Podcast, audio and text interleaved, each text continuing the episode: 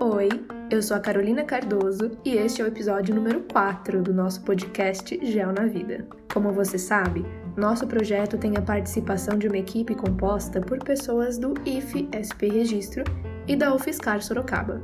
A geografia é uma ciência que nos ajuda a entender um pouco melhor o espaço geográfico e a vida humana que nele habita. Então, o que vocês acham de conhecer um pouco mais dessa geografia múltipla?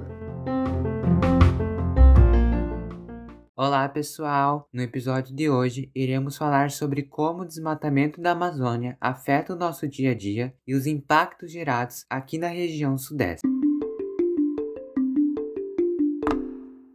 Partiremos de dois aspectos, o climático e o hidrológico. Você já deve ter ouvido falar sobre o desmatamento da Amazônia e como ele vem crescendo constantemente. É urgente discutirmos sobre esse assunto, que tem extrema importância não só pelas consequências que o desmatamento traz, mas como esse processo tem se dado de forma incessante. Além disso, também discutiremos um pouco sobre os desmontes das políticas públicas ambientais do governo Bolsonaro. Partindo do aspecto climático, quando pensamos em Amazônia e Sudeste, acho que a primeira coisa que vem na cabeça são aquelas palavrinhas famosas, que com certeza você já deve ter escutado: os rios voadores. A discussão sobre esse assunto surgiu com o crescimento do desmatamento da Amazônia, que bateu o recorde nos últimos 10 anos em 2020. A notícia: Desmatamento na Amazônia afeta fenômeno rios voadores e pode alterar clima em outras regiões brasileiras. Foi noticiada pelo G1, que diz que os rios voadores estão sendo afetados consideravelmente e que vem sofrendo algumas alterações no comportamento. Caso você ainda tenha alguma dúvida a respeito desse termo, irei explicar brevemente e de forma resumida o que são. Os rios voadores são enormes quantidades de água liberada pela floresta amazônica em forma de vapor de água, que são transportadas pelas correntes de ar e são trazidas para a área sudeste do país, em forma de chuva, abastecendo as nossas represas. A notícia aborda uma questão realmente muito importante que afeta diretamente o nosso cotidiano, criando uma cadeia, em espécie de dominó. O desmatamento faz com que fiquemos sem chuvas. Sem chuvas, nossas represas secam. Nossas represas secas, não temos água na torneira, e assim sucessivamente. Quem aí se lembra daquela crise hídrica que tivemos no estado de São Paulo entre 2014 e 2016 foi realmente muito crítica. Eu lembro que se os moradores lavassem seus carros ou suas calçadas, eles seriam multados. Lembro que bairros periféricos foram os mais afetados e que a população desses bairros mal tinham água na torneira, quem dirá para lavar a calçada. E mesmo São Paulo inteira entrar em um período de crise hídrica, a parcela mais pobre da população foi a mais atingida. A ONU criticou o governo de São Paulo por não realizar investimentos para o fornecimento de água e saneamento básico para sua população. Sendo água um direito garantido para qualquer pessoa, havia horários em que as empresas responsáveis pela distribuição de água poderiam abrir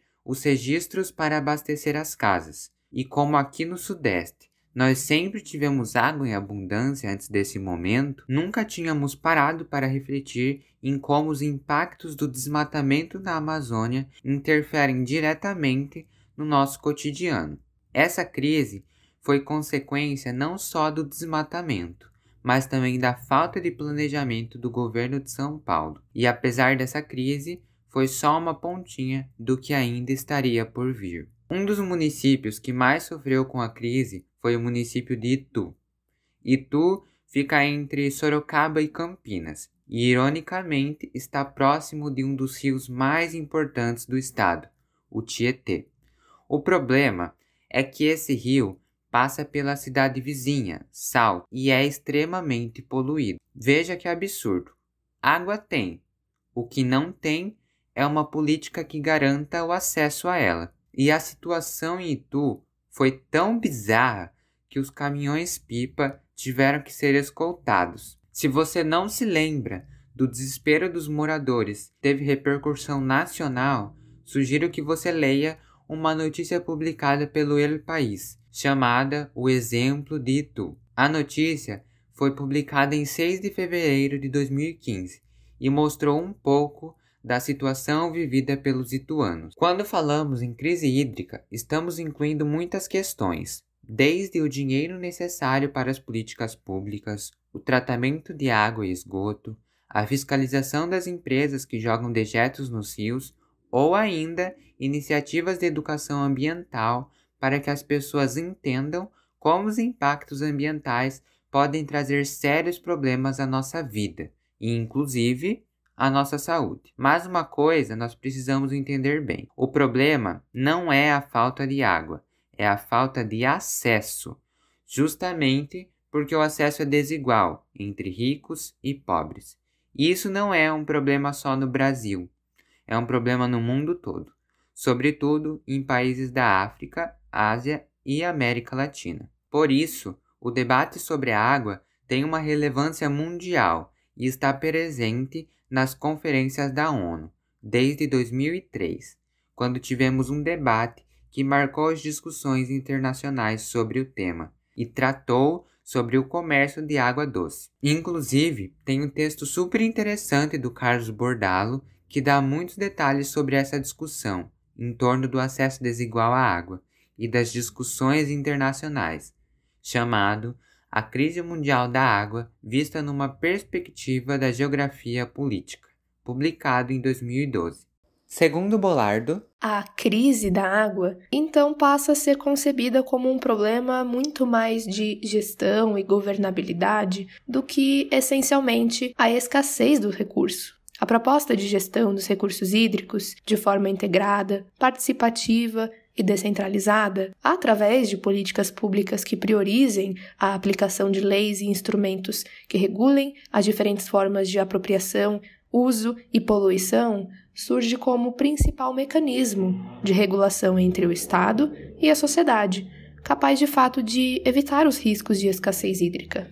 A principal pergunta que esse debate sobre a água pretende responder é: a água precisa ser entendida como um direito humano ou como uma mercadoria? Tem alguns geógrafos que pesquisam e pesquisaram sobre esses assuntos que vão nos ajudar a entender que a transformação da água em mercadoria que é o processo que chamamos de mercantilização, só dificulta o acesso à água. São exemplos a Berta Becker e o Wagner da Costa Ribeiro. Bolardo ainda diz que a água não pode ser entendida aqui como apenas mais um recurso natural transformado em mercadoria, outrora defendido pelas teses do neoliberalismo econômico. Ela deve ser sim aceita e compreendida como um bem de direito universal a todos, tendo mais do que apenas um valor econômico, mais um valor simbólico, espiritual, sanitário, cultural, alimentar e de saúde pública. A água deve ser tratada como um patrimônio da humanidade, sem restrição de acesso a todos os povos.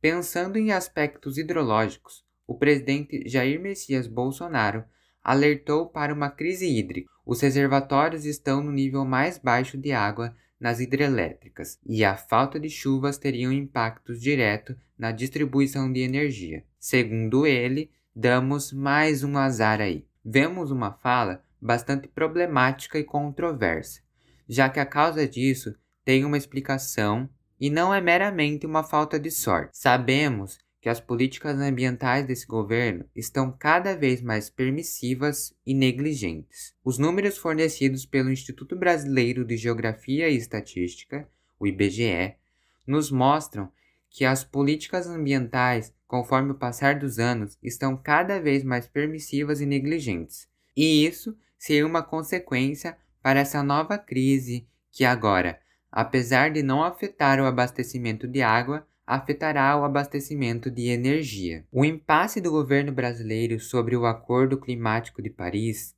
é um exemplo de como nossas políticas ambientais estão abandonadas, se não extintas. O presidente Bolsonaro, na tentativa de desmantelamento das políticas climáticas, ameaçou sair do acordo.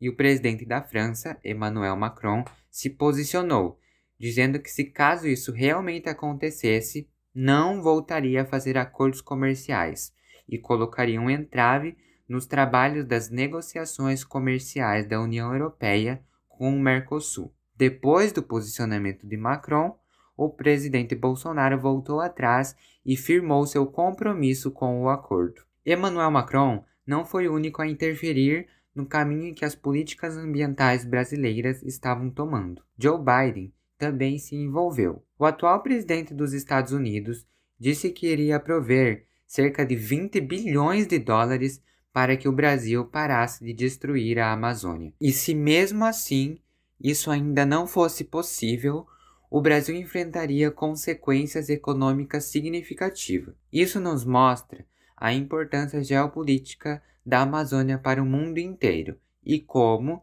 nós estamos negligenciando um ambiente extremamente importante e rico. Sabemos que as políticas ambientais nesse governo são deixadas em segundo plano e, consequentemente, estamos vivenciando os resultados. Mas nós só sentimos quando as consequências chegam aqui onde vivemos. A Amazônia em si também sofre com tudo isso.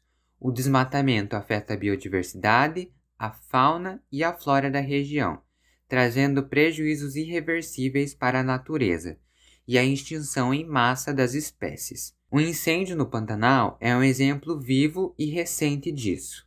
Segundo a BBC News, de janeiro a outubro de 2020, cerca de 4,1 milhões de hectares foram atingidos pelos incêndios, e segundo o Laboratório de Aplicações de Satélites Ambientais, LASA, da Universidade Federal do Rio de Janeiro, UFRJ, isso corresponde a 28% do bioma. Se continuarmos nesse ritmo, para onde iremos? Essa discussão necessária é muito importante, levando em conta não só em como isso afeta o social, nós, mas também quais são as consequências de todo esse processo de desmonte das políticas públicas ambientais para a nossa biodiversidade, que tem sido uma das maiores vítimas desses sucessivos eventos desastrosos que vem acontecendo de maneira constante no Brasil. É importante analisarmos todos esses eventos e encaixá-los em seus contextos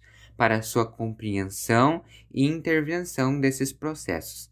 Afinal, o homem é o principal agente transformador do espaço geográfico no qual ele se insere, e é também responsável. Pensando nisso, qual o mundo que queremos deixar para as nossas futuras gerações?